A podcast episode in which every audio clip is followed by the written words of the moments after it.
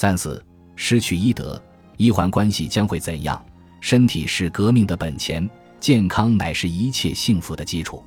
尽可能的保持健康，预防疾病这个敌人的偷袭，打退这个敌人的攻击，对个人而言乃是生活中最重要的事物之一。对全社会来说，医疗卫生是一个突出的政治性议题。建立健全一套完备的、有效的、公益性的公共卫生体系，是任何一个负责任的政府必须要面对的挑战。医疗问题从未离开过舆论关注的核心。老百姓看病难、看病贵，医患关系紧张的压力被称为“新三座大山”之一。市场即便不是资源配置的最优手段，也不是最差的。何以医疗改革的市场化取向会导致天怒人怨的结果？市场化思维为什么在医疗领域遭受惨痛的失败？要理解这个问题，就必须首先理解医疗领域的特殊性，理解医患之间天然的权力关系。医疗领域天然是反市场的，这是市场化思维碰壁的根本原因。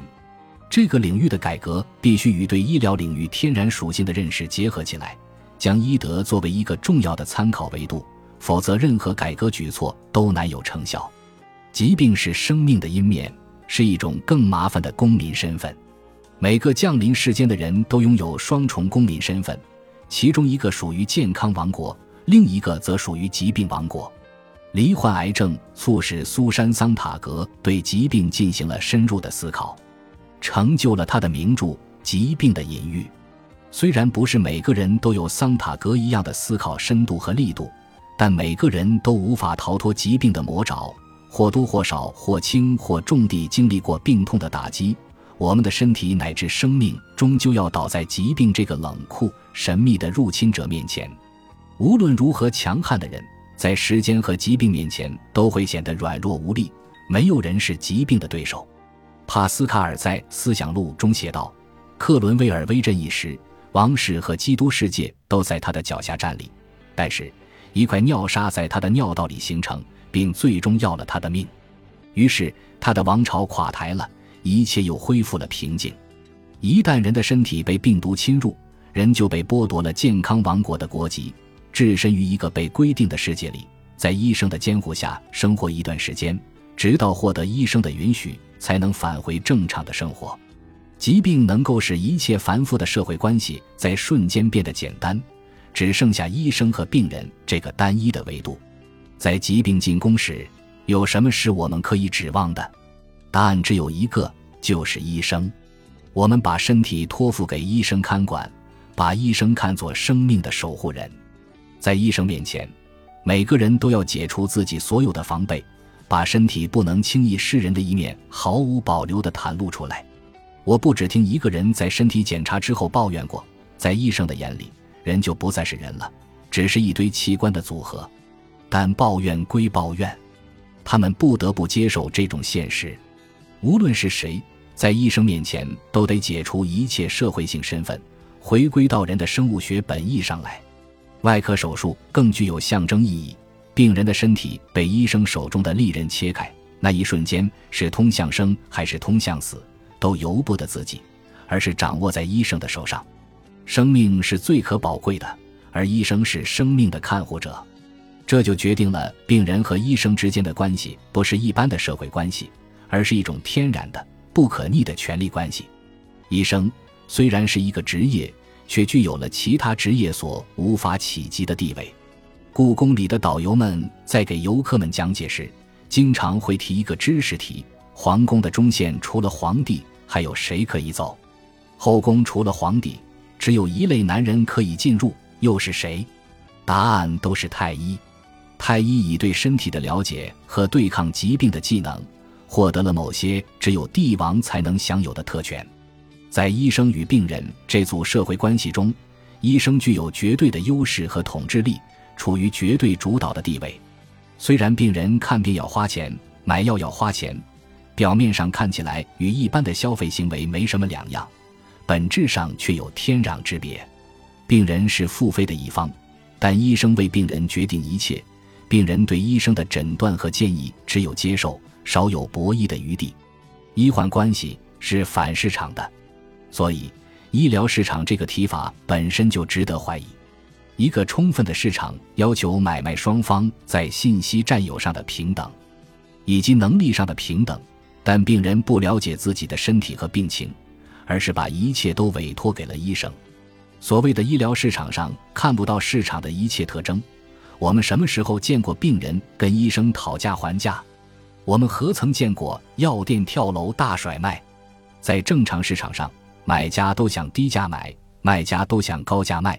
但在医疗市场上，几乎所有消费者都具备成功人士的消费理念，倾向于花更多的钱，使用更昂贵的药品和医疗服务。虽然他们不了解其中的区别，也或许根本就没有什么区别，不求最好，但求最贵，只为买个心安。在这样一个领域推行市场化取向的改革，结果可想而知，病人必定沦为鱼肉，被丧失了道德感的医生放在案板上任意宰割。由于这种结果不是自由博弈的产物，被宰割的一方注定不会甘心接受，于是医患之间的矛盾和敌意越来越深。深圳出现了医生护士戴钢盔上班的现象，多个地方警察进驻医院，这是对市场化医改效果的最好注脚。医疗是道德的专属领地，这里无法容纳市场的逻辑，否则必定走向畸变。福柯就认为。医生为病人服务应该是免费的，这样才能与他们的神圣使命相称。要抚平医患之间的鸿沟，在二者之间建立一种良性的关系，必须呼唤医生群体的某种父爱主义。换句话说，医生不能单纯的做一个理性人，还必须是一个道德人，在对病人的身体有处置权利的同时，还要担负起对病人的道德义务。用福柯的话说。医学应当成为一种公共的、无私利的、受到监督的活动，因此，医生们在减轻身体痛苦的过程中，将会接续教会的古老精神使命，成为后者的一个世俗翻版。作为回报，社会给予医生高度的尊重。一句俗话则最鲜明地体现出这一点：“医者父母心。”另外，传说中的三皇五帝既是中国人的始祖，同时也是医生。神农氏在传说中是医学的开创者，黄帝则是《黄帝内经》的作者。从这个意义上，能够跟医生相提并论的职业只有教师了。人们称他们为园丁以及人类灵魂的工程师。在医德之外，历史上有过多种更激进的设想甚至实践，寄希望于从根本上抹平医生和病人之间的身份差异以及由此带来的权力关系，让医学知识为社会服务。而不是由特定的医生群体所把持。十八世纪的欧洲出现过多种理想的蓝图，主张把医生职业国有化，如教师一般行使对人的身体的救赎责任。文革中涌现的赤脚医生运动，旨在将医生和病人的身份合一，以消除医患之间的隔阂和压迫关系。和谐的医患关系不可能脱离了医德而存在。千百年来。行医者是靠着医德和由此取得的信任来延续这个职业的。俗话说：“治得了病，治不了命。”总是有人在就医的过程中死去。如果每一次发生这样的事都导致家属对医生的敌意，估计早就没有人愿意行医了。这个职业能够历数千年而存在，说明了医德的作用。如今医患关系的高度紧张。则是医德的沦丧，以及由此导致的社会对医生群体失去信任的结果。医疗领域的市场化导向改革肇始于一九八零年代中期，当时面临的困境主要是医疗资源的不足。一九八五年，国务院转发卫生部关于卫生工作改革若干政策问题的报告，揭开了医疗机构转型的序幕。在政府投入不足的情况下。鼓励医院在市场化进程中以贷款等方式自筹资金发展医院、盖病房、增加病床、买设备，解决医疗资源短缺的问题。贷款就要还款，医院于是把病人当成了获利的源泉，通过提高医疗服务价格、收取药品加成来增加收入。经过若干年的实践，医疗机构的条件有了很大改善，但这只限于大城市的一部分医院。很多小医院没有得到发展，看病难、看病贵的问题随着这个进程逐步凸显。到了一九九零年代中期以后，显得尤为严重，以至于政府不能不关注了。医院之所以能够把病人当成赚钱的工具，正是因为前文所述的医患关系的特异性。其他领域的市场化竞争，在过去一些年中，大都导致了越来越有利于消费者的格局，如产品越来越丰富，选择越来越多，且价格持续下降。服务行业也通过市场化竞争提升了服务质量。唯独医疗，也许还要算上教育的市场化，给老百姓带来了日益沉重的负担。试想，如果电视机生产厂家将一款产品改变一下外观，编一个新的产品名出来，就把售价提高一倍，消费者会买账吗？但郑小鱼领导下的药监系统却成功的做到了这一点。医德的缺失是医院盘剥患者得以实现的基础。我的一位同事描述过这样一个场景：他带女儿到医院看病，门诊大夫是一个慈祥的老太太，工作态度也很认真。但在开完药之后，他看到这位大夫从抽屉中拿出一个本子，记上了一笔。这个动作让他对这位大夫的敬意全失，甚至感到恶心。大家都知道这个动作意味着什么，这是向医药代表收取回扣的账目。在大众和舆论痛斥医药代表搞乱了药品市场、抬高药品价格的时候，不能忽视，每一个有处方权的医生才是这些改头换面的高价药得以销售。坑害患者的终端。如果医生群体能恪守对患者负责的职业准则，只开管用的廉价的药品，药品领域的腐败是不会有存在的土壤的。如果要让医疗领域重回干净，医患关系得到根本的改善，除非重新确立起医德的应有地位，否则将永无实现的可能。如果我们将医德问题置于一个更广阔的社会历史背景下去观察，就会发现医德不彰有复杂的原因，并非医生群体道德底线崩溃这一条就可以解释的。讨论的深入将带给我们一个悲观的结论：医德的沦丧是一个不可避免的结果。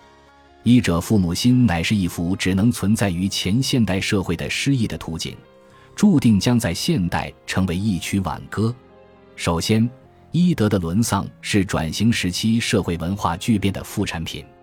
在低头向前看、抬头向前看、只有向前看才能向前看的大氛围下，对金钱的追求不仅获得了正当性，而且钱几乎成了衡量人的唯一标准，其他标准则相应的隐匿了，躲避崇高成为潮流。在这样一个大的背景下，医者将对患者的优势地位转化为个人收入，也就不足为奇了。过度寻租导致腐败泛滥，引发社会矛盾。医德沦丧，则导致医患矛盾的尖锐化。其次，医德的沦丧是现代社会的必然产物。现代社会管理的特性是理性化和规范化，以统一的标准将各个行业纳入管理体制。就医疗行业而言，国家的管理取向关注医疗行业的集体行动能力，对医务人员个体的要求带有去道德化的色彩。管理医疗的立法并没有对医疗行业和医患关系的特殊性予以足够的重视，而是拷贝了管理其他行业的思维。这种思维忽视了医患之间存在的天然不平等，故而看似平等保护医患双方的法律规定，实际上强化了医患双方的不平等地位。这个矛盾在二零零七年十一月发生在北京的肖志军事件中集中体现出来。肖志军将其怀孕的女友送至医院，医生诊断需要立即进行剖腹产手术，按程序应该由肖志军签字，但肖志军拒绝这么做。时间在僵持中流逝，结果一尸两命，孕妇和胎儿双双死亡。《医疗机构管理条例》第三十三条规定，医疗机构施行手术、特殊检查或者特殊治疗时，必须征得患者同意。并应当取得其家属或者关系人同意并签字。这个规定看似尊重了患者及家属的知情权和同意权，但面对各种疾病和日益复杂的治疗手段，患者和家属是无力真正了解的。即使知情权被尊重，也不能真正知情。没有真正的知情，何来真实的同意？摆在患者及家属面前的选择只有两个：完全听从医生的指示。承担一切手术失败的后果，或如肖志军那样对抗，酿成悲剧。在这里，法律对不平等的平等保护是显而易见的。医院在肖志军拒绝签字的情况下未进行手术，其行为是合法的，但眼睁睁看着病人离去却不合情理，这就凸显出了将医患作为对等双方看待的谬误之处。没有家属签字就不能进行手术的规定，不过是以尊重患者权利为名，为医院和医生开脱了责任。但医生在给患者开大处方，让患者做各种不必要的检查的时候，何时尊重过患者和家属的知情权与同意权？患者是将生命健康委托给医生的，医生必须成为负责任的受托人。这意味着，在紧急情况下必须充分尊重医生的处置权，与此权利相应的是对责任的承担。《三国演义》中有一个为人熟知的情节：曹操有头疼的顽症。神医华佗认为需要开颅去除病根，但曹操以为华佗要谋害他，拒绝接受治疗，并杀死了华佗。这个故事可以视为一个寓言，揭示的道理是：保证患者行使同意权，并不见得对患者有好处。医患的不平等必须被正视和接受，医生对病人的父爱主义必须被传承。如果我们敢于直面医患天然不平等这个无法撼动的事实，就必须承认，医患关系更接近于家长与孩子的关系。家长对孩子享有一定的独断的权利，可以违背孩子的意识意愿行事。如即便孩子百般哭闹，也要将其送到幼儿园去。如果允许孩子任性而为，教育这个概念就不成立了。与这种独断权利相对应的是家长对孩子的爱和责任感，是为了孩子好，而不是相反。否则，世子的人间悲剧就会到处上演了。和谐的母子关系应该是母慈子敬，理想的医患关系亦当如此。医者父母心这句古话便是这种关系的生动写照。将医患双方视为对等的市场主体的错误思维，看似提升了病人在这组社会关系中的地位，结果却是害了病人，并且强制性的解除了医生的道德担当的责任。在某种程度上。是无视医德重要性的医疗法规，将医院和医生置于一个两难的境地。以手术前需家属签字这个环节为例，如果守法，要面临见死不救或冷漠的指责；如果遵循医生的职业要求，以救死扶伤为大，则要面临救治失败的后果、诉讼或者赔偿。出于自保，医院和医生往往倾向于选择守法，而不是选择救人。事实上，这是法律在压制医德，是以法的名义逼良为娼。一方面是主动的放弃底线，一方面是被动的受到法律的限制。医生从医德的束缚中解脱了出来，结果是造就医生的冷血形象，加剧了医患的对抗，改变医疗领域的被动局面，扭转医患之间僵持的关系。唯有彻底将管理思维从市场化中解脱出来。回归到尊重医患关系的自然属性上来，这里要区分医改的两种市场化思路：一是一九八零年代中期以来的市场化取向改革，其特征是减少政府投入，放弃医疗机构的公益性，让医院跟其他企业一样到市场中自谋生路；另外一种则是新医改方案，即二零零九年四月六日正式公布的。中共中央国务院关于深化医药卫生体制改革的意见确定的补虚方的做法，新医改旨在恢复医疗机构的公益性，加大政府投入的力度，但在投入上有两种选择：补公方即直接补贴医院，补虚方即通过建立城市社保体系和农村合作医疗体系，将政府投入补贴给老百姓。补虚方的做法体现出决策者的思路。将钱投在有医疗需要的人的身上，然后寄希望于通过患者对医院的选择，促进医院之间开展良性竞争，从而缓解看病难和看病贵。这个设计理念有点接近弗里德曼关于教育券制度的设计，是另一种意义上的市场化思维，还是没有把医患视为一个不可分割的整体，而是强调二者之间的博弈。根据前文对医患关系性质的分析。这并非解决问题的根本之道。如果仍将医患视为对抗性的博弈关系，问题便不可能从根本上解决，甚至会有新问题产生。事实上，医德建设从未离开过管理者的视野，只是收效甚微。比如，二零零七年十二月十九日，卫生部下发了关于建立医务人员医德考评制度的指导意见试行，提出要为各级各类医疗机构中的医务人员建立医德档案，并进行年度考评，以促进医德医风的改善。指导意见规定，医师、护士及其他卫生专业人员都要参加考评。考评分为自我评价、科室评价、单位评价三个步骤，每年进行一次。考评结果与医务人员的晋职晋级、岗位聘用、绩效工资等直接挂钩。